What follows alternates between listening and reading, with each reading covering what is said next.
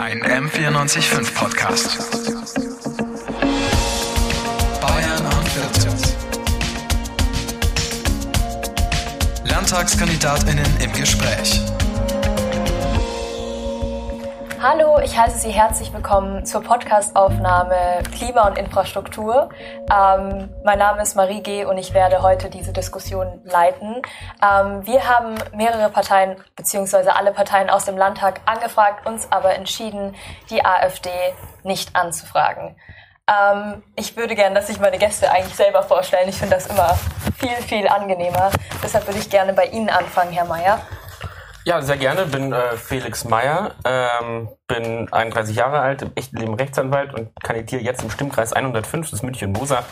Geht so von Neuhausen bis raus nach Feldmoching äh, für die Landtagswahl. Bin von der FDP und ich soll auch einen Gegenstand Genau. sollte ich mitbringen äh, aus der Landtagswahl. Total unkreativ, tut mir total leid, aber äh, ich habe mich für das Handy entschieden, weil das wirklich einfach immer mit dabei ist und weil der Wahlkampf ja inzwischen auch äh, sehr digital ist. Also ähm, ob Instagram äh, oder Twitter oder X, wie es jetzt heißt, ähm, bisschen Twitch, alles Mögliche, versuchen wir alles zu bespielen und äh, deswegen ist das Handy immer mit dabei und ist der wichtigste Wahlkampfhelfer quasi. Das ist eine sehr gute Antwort tatsächlich.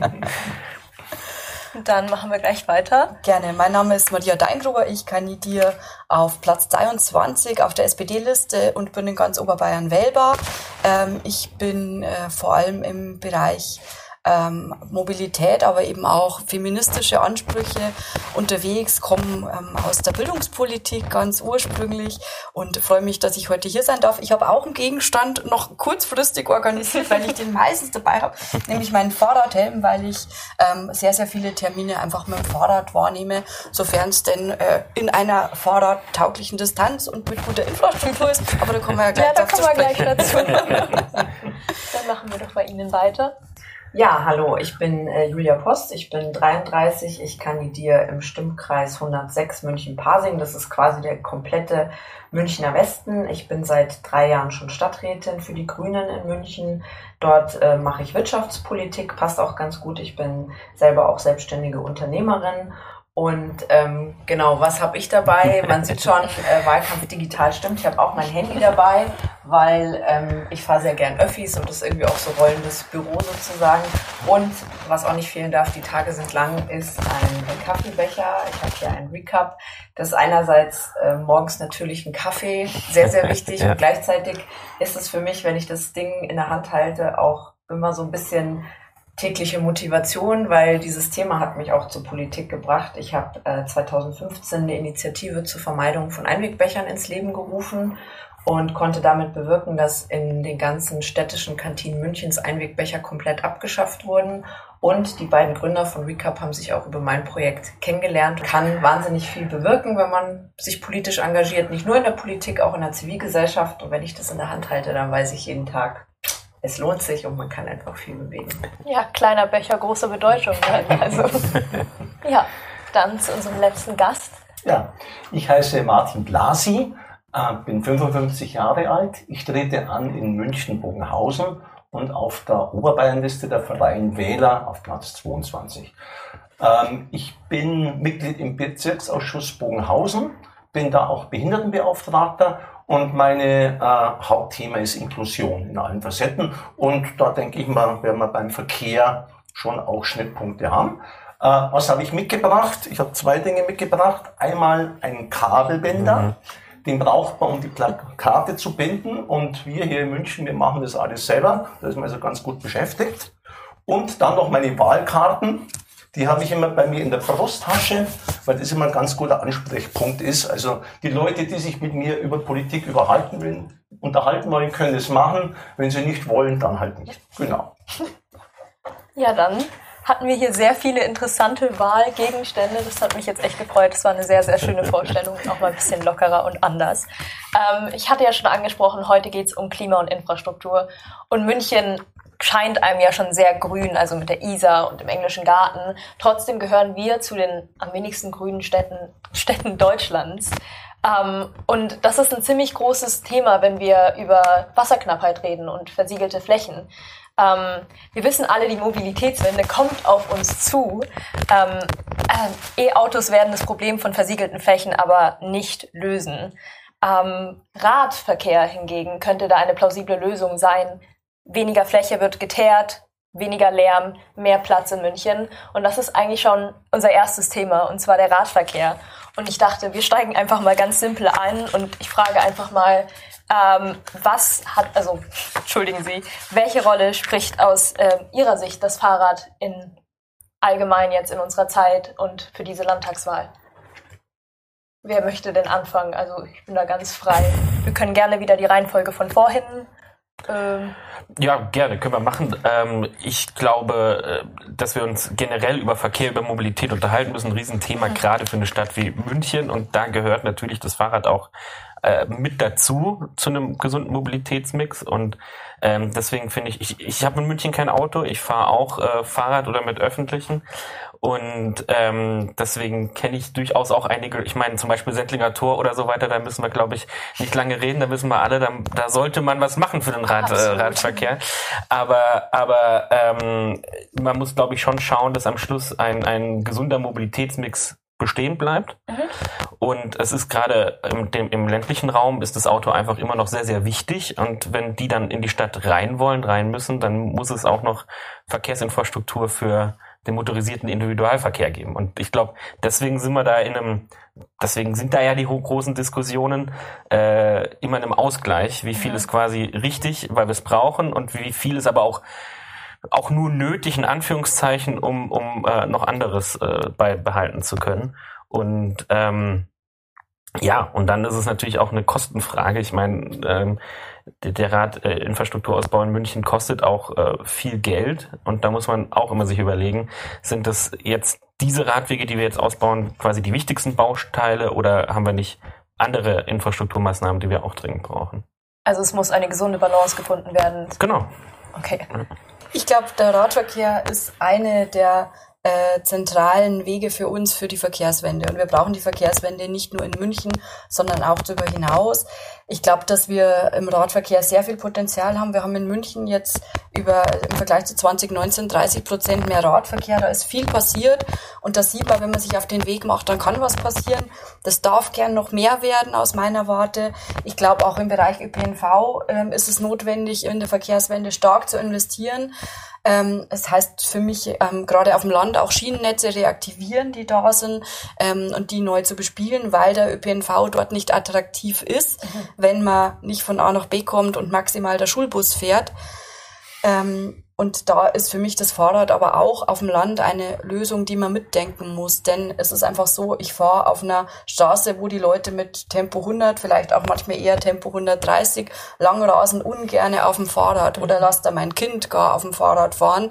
Ähm, das ist einfach viel zu unsicher. Sprich, wir brauchen einfach an großen Straßen begleitende Fahrradwege. Dann ist es auch dort auf kurzen, mittellangen Strecken eine gute Möglichkeit voranzukommen. Und drüber raus, glaube ich, in den Städten, in den auch dichter besiedelten Gebieten ist der Radverkehr ein, einer der zentralen Schlüssel, die wir haben.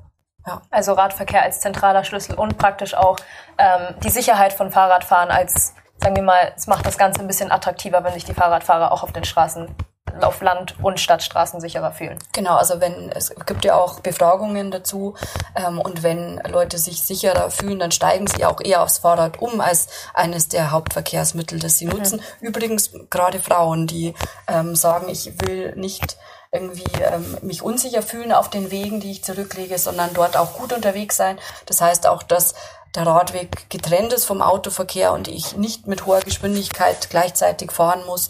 Oder das heißt auch, wenn es Begleitwege sind, wo ein Kindersitz drauf ist ähm, oder ein Fahrradanhänger, dann ist es einfach so, dass in meinem Bekanntenkreis viele junge Mütter sagen, ich traue mich nicht mehr mit dem Fahrrad und dem Anhänger da zu fahren, wenn da zu viel los ist. Und da müssen wir ran. Ja, das ist auch sehr verständlich. Ähm, Frau Post, sehen Sie das dann genauso oder haben Sie eine andere Meinung? Ich kann mich da, ähm, ich kann mich da anschließen. Ich finde, ja klar, es braucht einen gesunden Mix. Ähm, nur ich glaube, die Frage ist, was verstehen wir unter einem gesunden Mix? Ja. Und ähm, im Moment haben wir den Status quo, dass sich doch alles sehr nach dem Auto richtet. Ja. Ähm, ich muss sagen, ich finde auch, dass das Fahrrad sehr großes Potenzial hat, gerade in Städten. Wir wissen ja auch, dass die meisten Wege, ich glaube, unter fünf Kilometer sind, wo einfach das Fahrrad ideal ist. Es ist auch, ähm, wir müssen ja auch als Kommune immer gucken, wie wir haushalten, die Gelder ausgeben. Und da ist es eigentlich unschlagbar, ähm, die Fahrradwege und die äh, Fahrradinfrastruktur.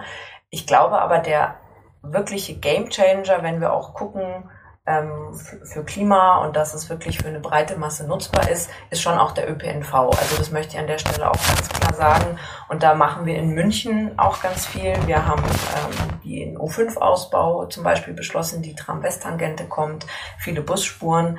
Ähm, das ich finde, die Diskussion wird oft so ein bisschen Auto gegen Fahrrad geführt. Ja. Da kommt mir der ÖPNV dann oft so, also die Öffis ein bisschen zu kurz, ähm, denn die sind, glaube ich, wirklich massentauglich ja, ja. und sind deshalb für mich wirklich das, wo wir auch ähm, reindenken müssen. Aber der Fahrradverkehr natürlich eine ganz, ganz große Rolle und ähm, ÖPNV gerade eben auch auf dem Land. Wenn wir mal nicht nur an München denken, stehen ja die Landtagswahlen bevor, finde ich auch, wir müssen Strecken reaktivieren, wir müssen massiv Geld ins Schienennetz stecken, wir müssen auch elektrifizieren. Also wir sind das äh, der Freistaat der Dieselloks, ja, also mhm. sehr veraltete Technik.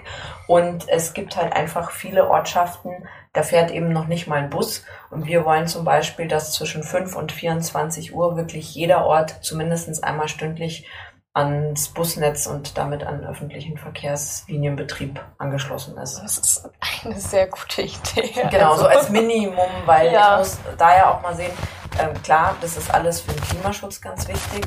Ich habe vorhin schon gesagt, ich mache Wirtschaftspolitik. Es ist für alle Unternehmen auch immer eine Frage, ähm, wie, wie kommen eigentlich meine Angestellten zu mir ja. zum Betrieb? Und ähm, ich habe selber Hotelfach gelernt, da wird dann oft gesagt, ja, und gerade zu diesen Uhrzeiten, da braucht es ja auch Parkplätze. Mit dem Gehalt konnte ich mir gar kein Auto leisten, by the way. Deshalb, ich war da immer sehr, sehr viel mehr darauf angewiesen, dass halt auch nachts mal S- und U-Bahn fahren, wenn ich irgendwie morgens um 4 Uhr in der Küche äh, meine Ausbildungsschicht anfangen musste. Und von daher finde ich das einen ganz wichtigen Punkt und das eben auch flächendeckend, weil ne, es spielt ja alles, alles gehört zusammen. Wenn wir diesen ähm, Druck auf München, Ballungsräume, bezahlbaren Wohnraum haben, ist ja auch immer die Frage, wie schaut es denn außerhalb von Münchens aus? Ist da eine Infrastruktur, wo eben auch Jobs entstehen und wo Leute sagen, ja, ich kann überhaupt auch woanders äh, leben und arbeiten, mich ansiedeln. Und da finde ich, ist eben zum Beispiel auch die öffentliche Anbindung ganz, ganz wichtig diese Problematik kommt auch oft bei meinen Kommilitonen auf, dann um genau. vier Uhr nachts oder wo auch immer einfach von A nach B zu kommen, ist halt nicht ganz, ganz einfach momentan. Aber es hoffentlich, hoffentlich ändert sich das noch. Ähm, Sie hatten gerade von einem gesunden Mix geredet. Ähm, da wollte ich Sie fragen, Herr Blasi, was ist denn Ihre Idealvorstellung? Ja, also was ja schon angeklungen ist, wir müssen Fahrrad fördern. Das ist eine, mhm. ist, ist, eine, ist eine tolle Sache. Äh, ich sehe es halt auch nochmal aus der Sicht von einem Rollstuhlfahrer. Also ich selber kann nicht Fahrrad fahren. Ähm, jetzt was die Verkehrssituation in München angeht, ich denke, wir müssen Autoverkehr reduzieren. Äh, was in London gemacht wird, ist, dass man so eine City-Maut macht. Also das finde ich, ich, ich kenne die Details nicht, aber mir, mir scheint es sinnvoll zu sein, dass also die Leute, die unbedingt in die Stadt müssen oder unbedingt wollen, das tun können, wenn sie einen, einen kleinen Beitrag an der Stelle zahlen. Also ich arbeite in einer Firma im Zentrum und da gibt es viele Kollegen, die mit dem Auto in die Arbeit fahren. Und das sind so Sachen, das, das, das braucht es eigentlich nicht. Also das sollte man draußen haben. Also ich würde da einen Preis drauf tun, dass man, wenn man reinfährt, klar muss man dann Ausnahmen machen und im Detail wird es natürlich fiesedeck, das ist klar. Aber ich denke mal, das wäre die eine Sache. Und dass man an den, am Stadtrand überall da, wo man Zugang zum MVV hat, dass man da vermehrt Parkmöglichkeiten schafft. Mhm. Ist, ist, in der Praxis auch dann immer schwierig. Ich bin im Bezirksausschuss, da gehen natürlich die Diskussionen los, aber ich denke mal, das in, in, die Richtung sollte man gehen. Jetzt, was den Verkehr angeht, aus meiner Sicht als Rollstuhlfahrer, Deutsche Bahn ist eine Katastrophe. Ich fahre mittlerweile nicht mehr mit der Deutschen Bahn, ich fahre mit dem Auto, weil wenn Sie am äh, Münchner Hauptbahnhof als Rollstuhlfahrer mit dem Zug fahren wollen, dann müssen Sie einen Tag vorher eine Hilfe bestellen, die Ihnen in den Zug reinhilft. Also es ist, es ist wirklich schlimm. Bahn ist unterfinanziert. Ich wohne in Johanneskirchen. Äh, da gibt es eine S-Bahn-Station und äh, da geht es 20 Stufen runter, 20 Stufen rauf. Ähm, wir fragen jedes Jahr an, ob man da nicht einen Aufzug bauen könnte, aber da wird bald ein Tunnel hinkommen und dann sagen wir, die Million, die gehen wir nicht aus. Und was wir in München haben, also Stadt München, das läuft für Rollstuhlfahrer insgesamt gut U-Bahn läuft gut, ähm, Bus läuft gut, Straßenbahn ist ein Problem. Die haben so Hebebühnen, die sind mechanisch und die funktionieren zwischendurch nicht.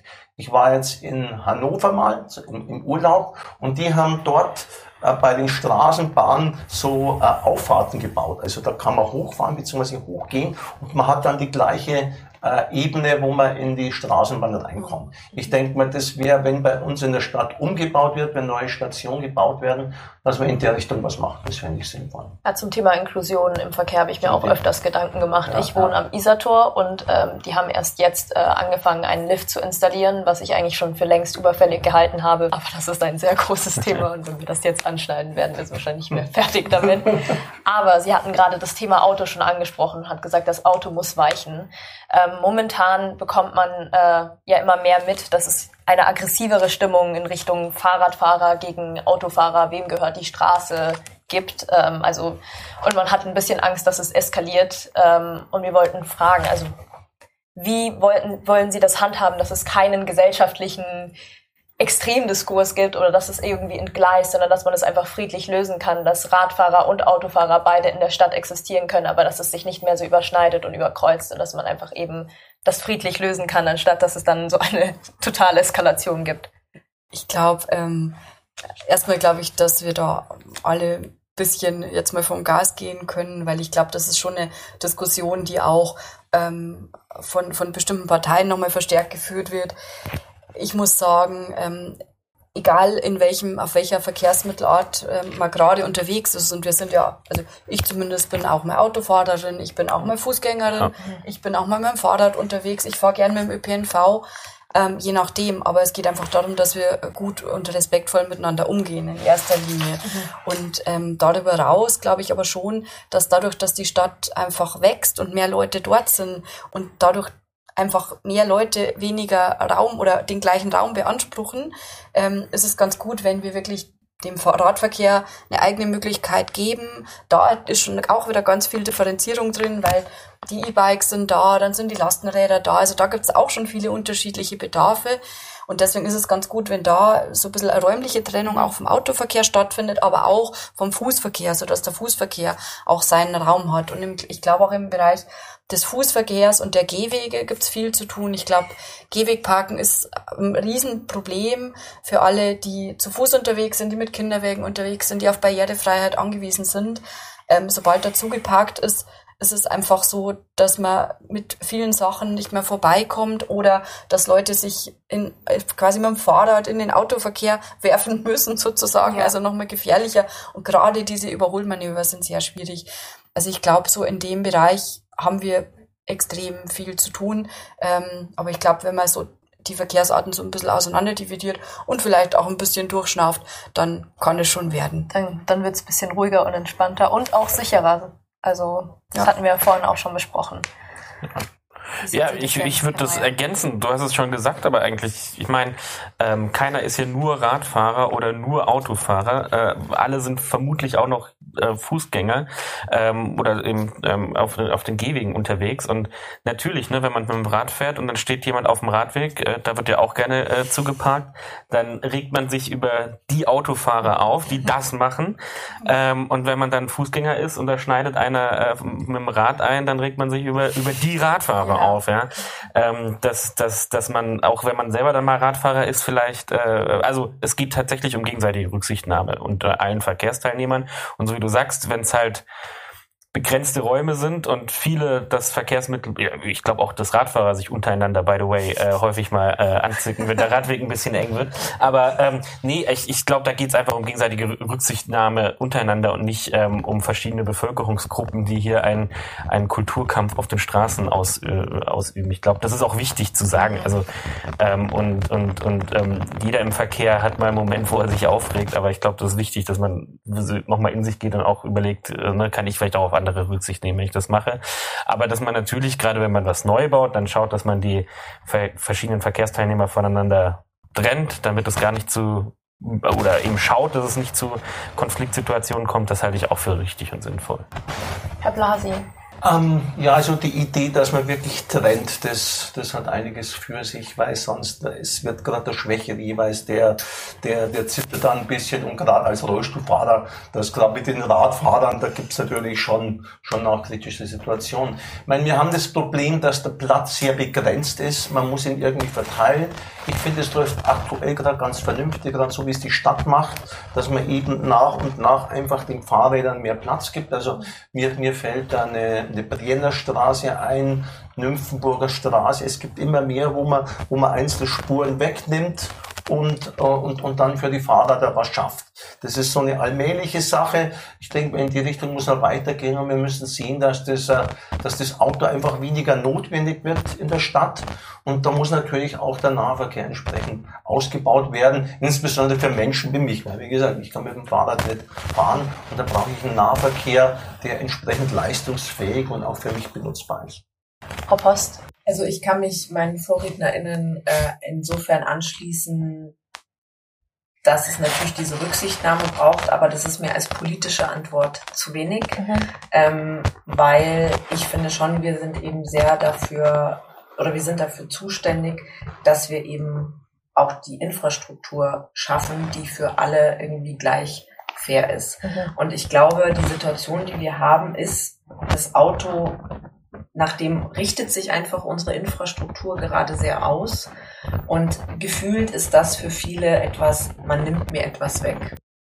Dann ist ja doch auch oft so der Vorwurf, ja, ihr seid lustig, ich soll jetzt, äh, ihr nehmt mir drei Parkplätze weg ähm, und ich soll jetzt auf einen ÖPNV umsteigen, der noch gar nicht gut funktioniert. Ich sage auch nur zweite S-Bahn-Stammstrecke und ich zitiere aus einem morgendlichen Verkehr, wo ich auch mal wieder irgendwie gab keine Durchsage, nichts. Ja. Und einer stieg aus und meinte so, scheiß Münchner S-Bahn.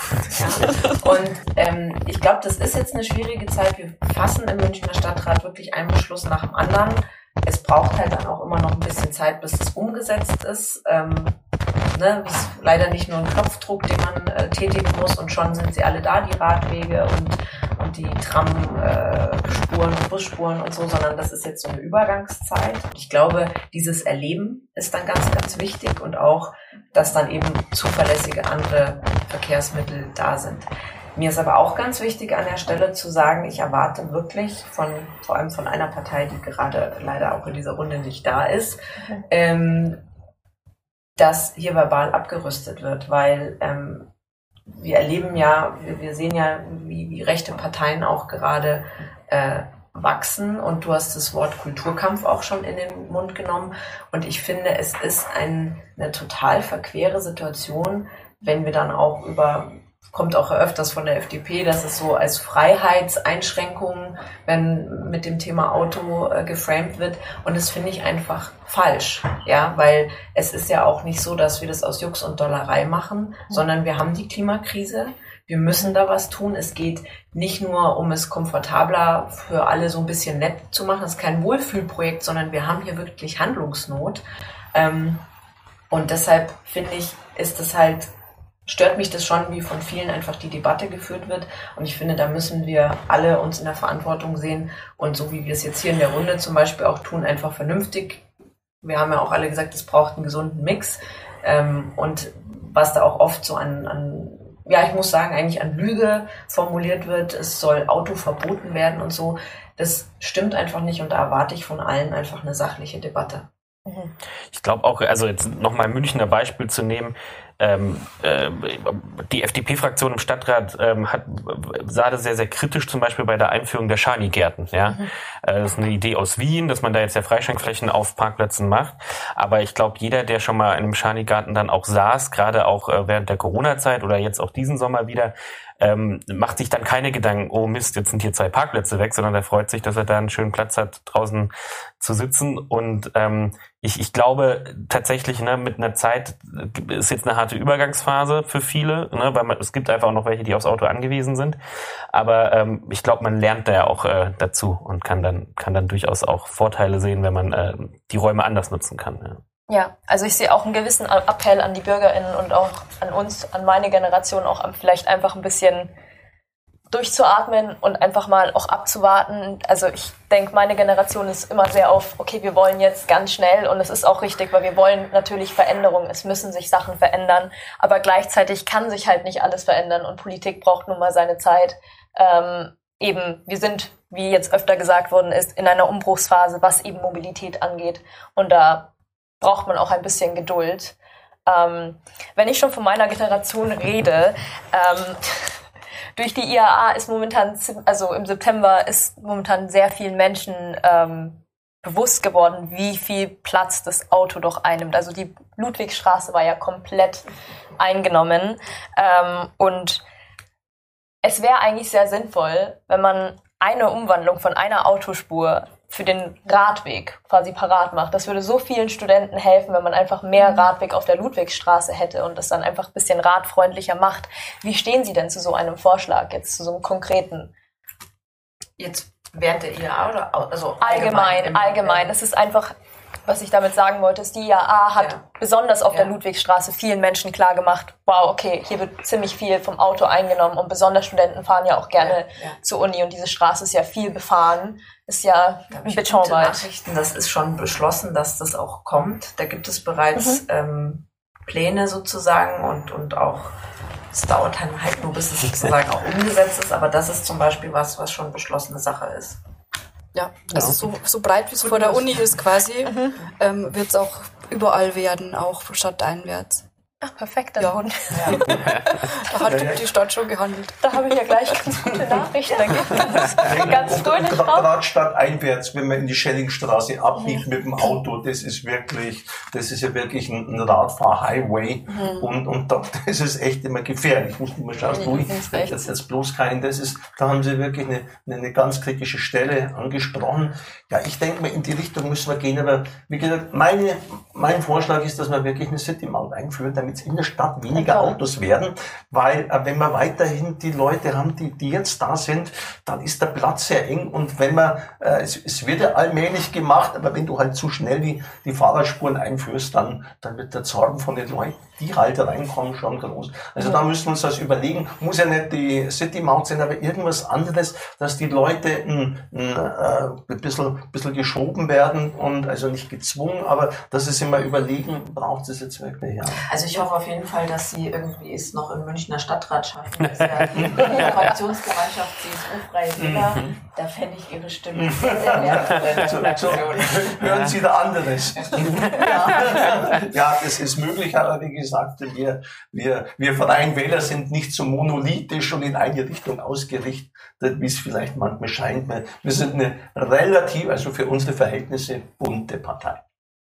Also was ich ganz sinnvoll finde, jetzt tatsächlich an die Freien Wähler in ähm, aktuell Regierungsverantwortung, es wurde ja leider blockiert, dass man die Parkgebühren erhöhen kann in der Stadt zum Beispiel. Und das wäre, finde ich, so eine erste Richtung, in die man gehen kann, dass eben so ein Parkplatz in der Innenstadt eben oder auch in den anliegenden Gebieten nicht für gut 30 Euro im Jahr zu haben ist, weil so, äh, so ist es einfach so, dass der Raum ähm, nicht so ähm, genutzt werden kann, wie er anderweitig genutzt wird mit Schanigärten oder äh, mit Baumneupflanzungen, mit Entsiegelungen und ähnlichem.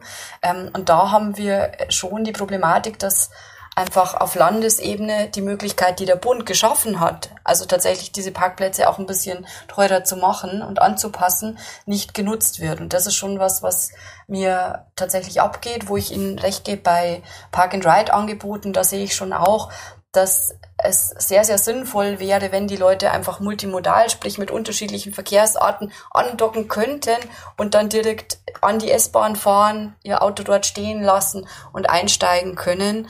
Ähm, das gleiche übrigens auch für Fahrradparkhäuser an den S-Bahn-Stationen. Das hatte ich vorher noch so ein bisschen ähm, vergessen, weil das finde ich auch was. Fahrradparken ist schon auch ein Thema, gerade weil die Fahrräder häufig immer äh, hochpreisiger, höherwertiger mhm. werden auch. Und dann will man das ja auch gut abstellen und ansperren können. Da gibt's ähm, erste Gelder auch vom Freistaat, aber auch da wäre mehr möglich. Und da wäre mir noch der Ratentscheid München und der Ratentscheid Bayern auch sehr, sehr wichtig, weil wir über politische Forderungen sprechen, wo das ähm, auch schon Thema ist und wo wir leider von der CSU auf Landesebene ein Radgesetzchen Leid vorgesetzt bekommen haben und eben nicht ausgeschöpft wurde, welche Potenziale im Radverkehr liegen, auch für die Verkehrswende, auch im Bereich ÖPNV, Fahrradmitnahme und solche Themen. Da gibt's noch ganz, ganz viel zu tun in der Stadt und weit darüber hinaus. Das stimmt, das stimmt in der Tat.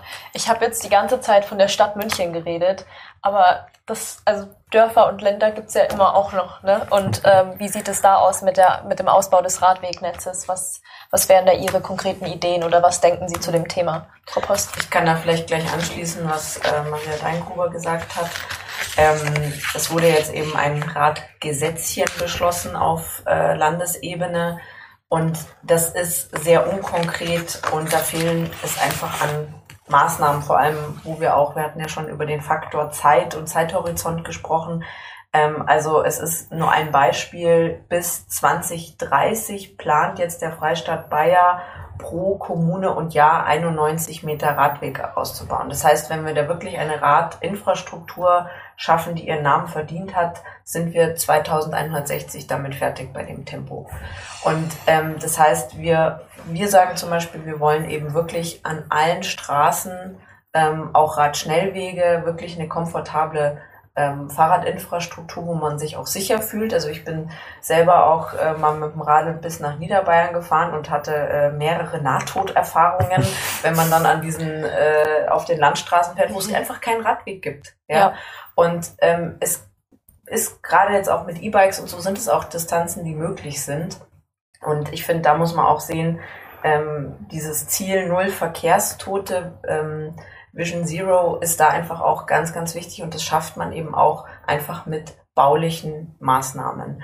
Ähm, es braucht Gelder, es braucht dann auch Unterstützung für die Kommunen. Wir wollen da zum Beispiel eine eigene Landesagentur, wo man eben die Kommunen auch personell unterstützt, weil wir haben es ja schon ein bisschen andiskutiert. Es geht eben auch um Personal und, Man- und Woman-Power sozusagen, dass dann aus Beschlüssen auch Realität wird und ich etwas umsetzen kann. Ähm, und ja, bei dem Gesetz muss man eher sagen Zero Vision anstatt äh, Vision Zero. Und insofern, es fehlt wirklich einfach an, an ganz konkreten Maßnahmen, wie wir dieses Ziel, also da wurden sozusagen auf Zielvereinbarungen geeinigt, aber es fehlt sozusagen die, die, die operative Umsetzung. Mhm. Wie soll uns das gelingen? Mhm. Und da muss dringend nachgebessert werden auf Landesebene. Herr Mayer, wie sehen Sie das denn? Ich sehe das, ich sehe also natürlich auch so. Ich glaube, ich habe es ja eingangs schon gesagt, trotzdem, dass gerade im ländlichen Raum das Fahrrad jetzt das Auto nicht komplett ersetzen wird. Da wird sicherlich Wege geben und gerade mit E-Bikes, ähm, da, ähm, da ähm, wird in Zukunft mehr möglich sein, ja, dass auch längere Distanzen mit dem Fahrrad überwunden werden, aber äh, typischerweise im ländlichen Raum die Wege, Wegebeziehungen länger wie in der Stadt und deswegen wird da das Auto auch nach wie vor eine Rolle spielen. Ähm, ich finde auch konkrete Maßnahmen müssen her. Äh, Zielbestimmungen sind immer gut. Ähm, ich würde mir da aber vom Freistaat vor allem auch mal wünschen, und da sind wir wieder beim Thema, ne, Verkehr ist dann immer schwer voneinander zu trennen, wirklich im ÖPNV nochmal stärker sich zu engagieren. Ja, weil da, dann kommst du auch auf diese Beziehungen, dann kannst du mit dem Fahrrad zum ÖPNV fahren und dann äh, so weiterfahren. Und, und wenn ich mir ähm, einfach anschaue, ähm, wie, also wir sagen dann immer, der Freistaat gibt so viel Geld, da würde, müsste man nochmal reinschauen, weil eigentlich sind es Regionalisierungsmittel des Bundes, also es sind Bundesmittel, die der Freistaat mhm. bekommt und dann verteilt. Und ähm, aktuell fließt dafür äh, ganz schön viel in die, in die zweite Stammstrecke, anstatt äh, in, den, in den Ausbau äh, in der Fläche. Und das finde ich sehr, sehr schade. Ähm, wenn wir gerade schon beim Thema ÖPNV sind, ähm, wichtiges Thema 49 Euro Ticket. Das steht ja jetzt auch schon auf der Kippe. Da sind die Verhandlungen irgendwie nur noch bis Dezember. Ähm, Herr Blasi, haben Sie dazu irgendeine Einschätzung, wie man das vielleicht irgendwie bessern könnte oder retten könnte? Weil das 49 Euro Ticket ist meiner Meinung nach schon ziemlich wichtig. Ja, es ist, ein, es, es ist ein, wirklich ein deutlicher Fortschritt. Vor allem, man muss nicht mehr überlegen, welche Karte muss okay. ich jetzt hernehmen und in der fremden Stadt, in der Welt das ist wirklich ein, das ist so ein Punkt, wo Zentralisierung mal wirklich Sinn macht. Ein System, ja, mein gut, zum Schluss hängt es am Geld. Also, ja. Ähm, und ja, ich hoffe, dass sie sich da einigen. Also wir sollten es auf alle Fälle weiter behalten, weil das ist wirklich ein Fortschritt. Das ist so toll. Ähm, man kann da wirklich völlig stressfrei äh, öffentlichen Nahverkehr benutzen, ohne dass man Angst hat, irgendwo werden wir aus Versehen schwarz. Ja. Gibt es dazu schon irgendwelche Initiativen, wie man das 49-Euro-Ticket vielleicht retten könnte, Frau Post? Ähm, also wir sind ja ein Drittel der Verhandlungsmacht mhm. sozusagen im, im, Bund und setzen uns da auf jeden Fall dafür ein. Ähm, wenn wir jetzt nochmal nach Bayern gucken, möchten wir sogar noch einen Schritt weiter gehen. Wir mhm. möchten ähm, 29 Euro Klimaticket und wir wollen für Kinder, Jugendliche und Menschen in Ausbildung bis 28 Jahre, dass die kostenfrei unterwegs sind in den Öffis. Okay. Ähm, weil das einfach auch bei Inflation und so ist einfach auch nochmal eine Riesenentlastung. Ähm, und es ist ja auch oft so ein Thema, wie werde ich überhaupt auch da rangeführt? Also ist es immer Elterntaxi oder komme ich, mhm benutze ich einfach auch selber die Öffis. Und ähm, klar ist die ist das Thema Finanzierung immer eine spielt eine große Rolle und da hängt es glaube ich ja gerade auch im Bund. Aber da muss man glaube ich auch einfach so ein bisschen sehen, was priorisiere ich. Und äh, für uns wäre hier in Bayern zum Beispiel, dass wir sagen, wir wollen kein Geld für neue Straßen ausgeben. Die, die es gibt, wollen wir sanieren und, und erhalten. Also das muss ja auch, ist ja auch eine Sicherheitsfrage und das muss gut, ähm, muss sicher befahrbar sein. Aber wir wollen kein Geld für neue Straßen, sondern solche Gelder kann man dann eben zum Beispiel in so ein Ticket stecken und vor allem in den Ausbau der Schiene, des Schienennetzes und ähm, anderer Öffi-Verbindungen. Okay, Förderung des 29-Euro-Tickets. Was halten Sie denn dafür? Also wir als Sozialdemokratie in Bayern gehen sogar noch weiter. Wir wollen langfristigen kostenlosen ÖPNV. Ähm, und ist natürlich so, dass wir gerade äh, bisschen äh, Land und Bund Ping-Pong spielen mit der Frage. Mhm. Ich glaube, dass das 49-Euro-Ticket ähm, eine der besten Erfindungen eines FDP-Verkehrsministers war tatsächlich. Ich hoffe, ihr könnt ihm das nahelegen, ja. weil ich sehe das genauso. Endlich ist der Ticketwirrwarr raus. Mhm. Ähm, endlich fahren die Leute auch, nutzen den ÖPNV auch mehr für ihre Alltagsfahrten. Das Auto hat tatsächlich äh, für manche ein bisschen an Bedeutung verloren. Jetzt müssen wir natürlich die Infrastruktur dahingehend ausbauen, dass es auch wertvoll ist. Wir haben in Bayern ähm, fünf Landkreise, die wirklich bundesweit extrem abgehängt sind im Bereich ÖPNV-Ausbau. Also ich glaube, man muss das 49-Euro-Ticket erhalten, auch ein vergünstigtes Ticket eben weiter anbieten für die, die es brauchen. Ähm, äh, also jenseits dessen, was Vielleicht noch kurz Wahlversprechen der CSU im letzten Landtagswahlkampf, das tolle 365-Euro-Ticket, das Markus Söder ja eigentlich versprochen hatte, ähm, geht ja jetzt gerade mal äh, raus an Azubis und ähm, an Studierende und zwar mit dem 29-Euro-Ticket, also ähnlich in die Richtung, aber eigentlich ist er uns da auch noch was ordentlich schuldig geblieben im Bereich des ÖPNV in Bayern.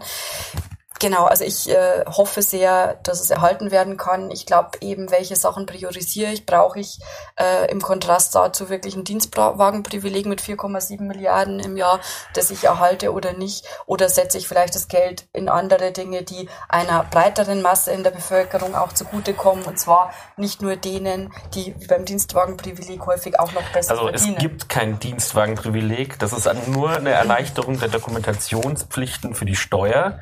Das ist kein Privileg. Die, die würden das Geld so oder so zurückbekommen. Es ist nur eine Vereinfachung, Bürokratieabbau. Eigentlich äh, habe ich gedacht, wir sind ganz froh, dass wir ein bisschen weniger Bürokratie haben. Jetzt will man da mehr Bürokratie einführen, dafür, dass dann am Schluss nicht mehr beim Steuer äh, im Steuertopf ist. Ähm, jetzt wird auch gesagt, ja, man ist ja ein Drittel äh, der Verhandlungspartner. Ja, also ich glaube, es ist gar nicht das Problem innerhalb der Bundesregierung, sondern ich glaube, das ist ein Problem tatsächlich von 17 Verhandlungspartnern, nämlich dem Bundesverkehrsminister und und den 16 Verkehrsministern der Länder, ähm, weil eigentlich ist äh, ÖPNV Sache der Länder. Und jetzt hat der Bund sich ähm, engagiert mit dem 49-Euro-Ticket und die Finanzierung eben für 2023 geklärt gehabt. Aber das Ticket ist super erfolgreich und eigentlich ist es ja ein Grund zur Freude. Ähm, und jetzt kommen aber die Landesverkehrsminister und sagen, hey, ähm, weil das Ticket so erfolgreich ist, kauft keiner mehr unsere Verbundstickets und deswegen fehlen uns Einnahmen vor Ort und da muss der Bund jetzt wieder einspringen. Und äh, in diesen Haushaltsdebatten befindet man sich gerade Mhm. und ähm, ich hoffe auch, dass es eine Lösung gibt und ich bin mir auch sicher, dass es eine Lösung geben wird, weil also wenn ein, eine Sache zu erfolgreich geworden ist, dann wird es vermutlich nicht scheitern, sondern dann wird es da eine Lösung geben. Aber da wirklich nochmal ein Appell auch quasi an alle, alle Parteien, die in Staats- in Landesregierungen mit dabei sind, da nochmal drauf einzuwirken, ähm, dass man, dass man äh, ähm, sich tatsächlich auch von Länderseite einigen möchte. Ja. Sie sind also zuversichtlich, dass es Ich hoffe es und ich bin Mhm. zuversichtlich, dass es das weitergeben wird, ja. Und also ich bin totaler Fan davon, dass wir jetzt ein 29-Euro-Ticket haben für Studierende, Azubis und, und Freiwilligendienstjahr-Leistende. Grundsätzlich glaube ich halt auch im ÖPNV kann man einen Euro einmal ausgeben. Und das ist für eine Ticketsubvention, um das Ticket günstiger zu machen, oder für den Ausbau. Und wenn wir jetzt gerade schon viel geredet haben, dass wir eigentlich auch viel Geld für den Ausbau brauchen, dann ist eben die Frage, ähm, ähm, stecke ich das noch weiter in eine, in eine Ticketsubvention oder äh, eben in, in, in, äh, oder bauen wir noch stärker aus, damit sich das Ticket auch wirklich lohnt. Deswegen wäre ich quasi mit einer ähm, Ausweitung zum aktuellen Zeitpunkt eher noch zurückhaltend, ehrlicherweise. Okay. Darf ich Ja, also ganz kurz, weil äh, ich finde es immer schade, wenn sozusagen das gegeneinander ausgespielt wird. Also ich glaube, wir müssen sowohl für günstige Fahrpreise sorgen, als auch natürlich den Ausbau voranbringen, damit das Angebot auch positiv angenommen wird und auch ein gutes Angebot ist. Ich glaube halt, ähm, die Priorisierung muss nicht unbedingt in diesem Bereich stattfinden.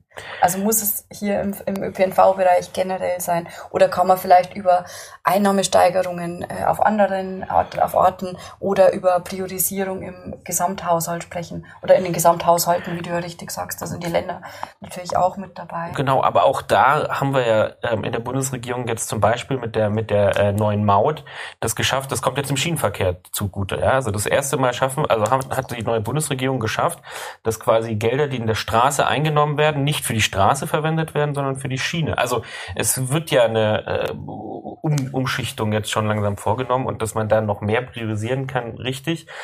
Wenn ich aber die Baustellen sehe im Ausbau, dann würde ich sagen, dann können wir noch viel Geld in den Ausbau stecken ähm, und dann auch schauen, natürlich langfristig, dass die Ticketpreise auch ähm, angemessen sind. Ja.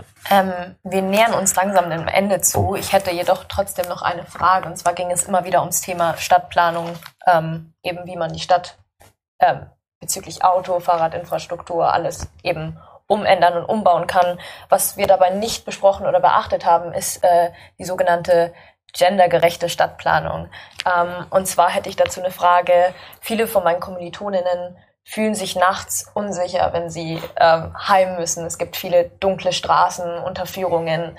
Ähm, wird sowas denn bei der Stadtplanung ähm, mit einbezogen, Frau Post?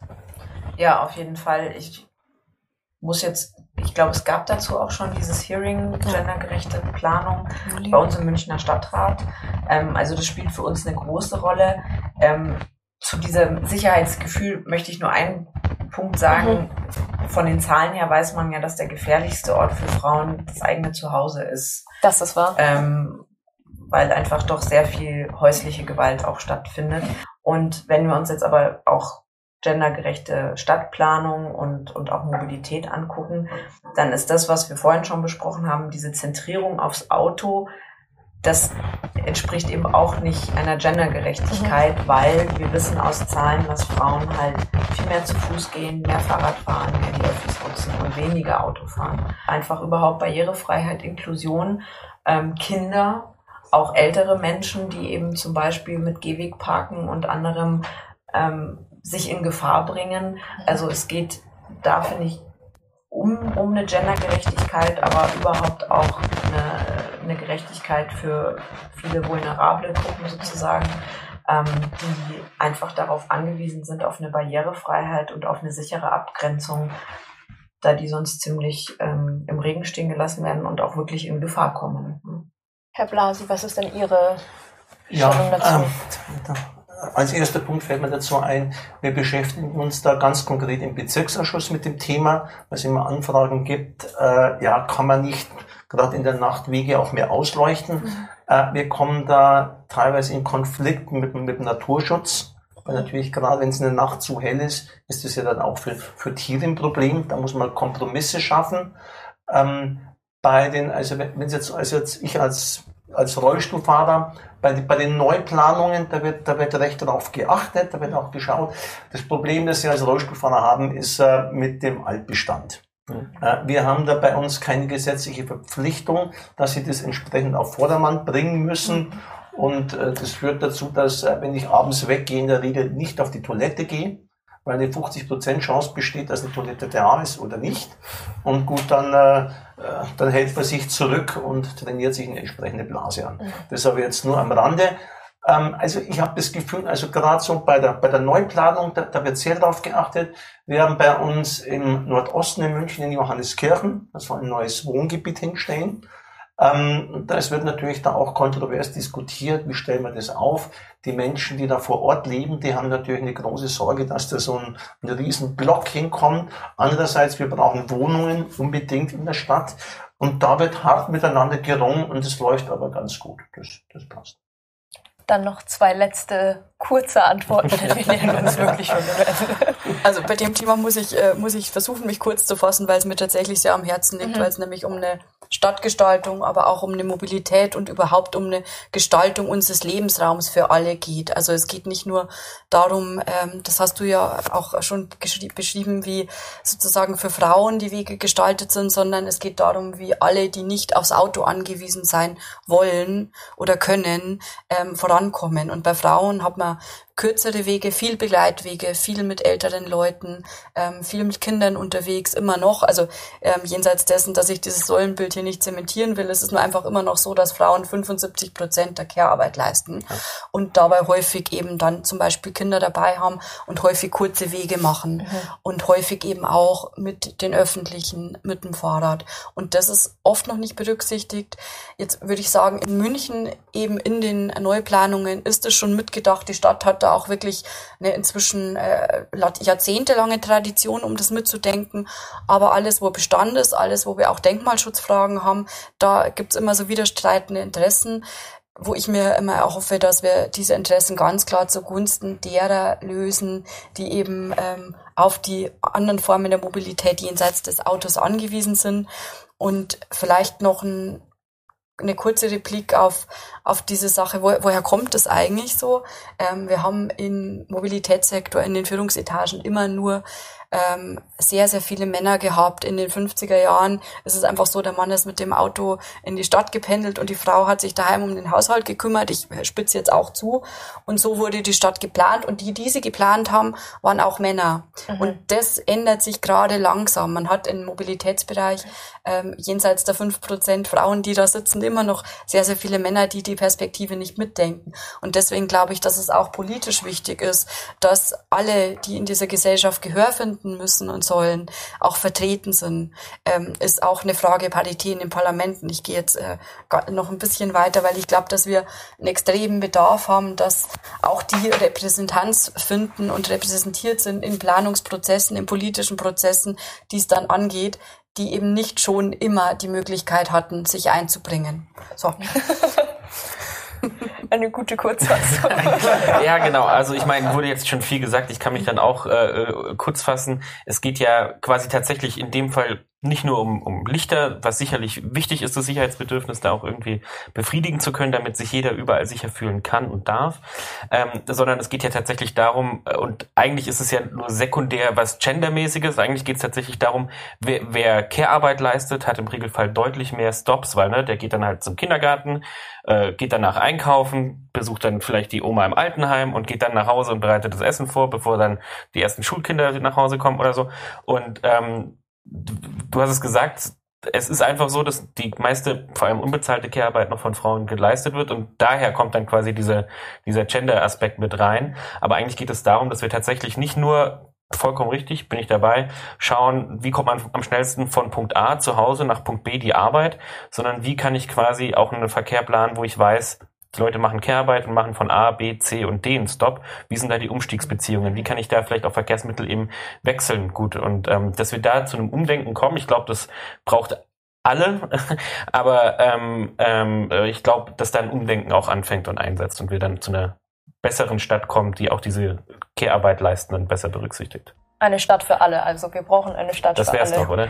Ja, also mit dem Punkt würde ich eigentlich auch schon abschließen. Ich finde, es ist eigentlich ein sehr gelungener Punkt. Vielen Dank, dass Sie da waren. Es war ein wirklich sehr, sehr tolles und sehr interessantes Gespräch. Und damit würde ich die Aufzeichnung eigentlich auch schon beenden. Vielen Dank fürs Zuhören. Bayern Unfiltered. LandtagskandidatInnen im Gespräch. Bayern Unfiltered ist eine M945 Produktion. Ein Angebot der Media School Bayern.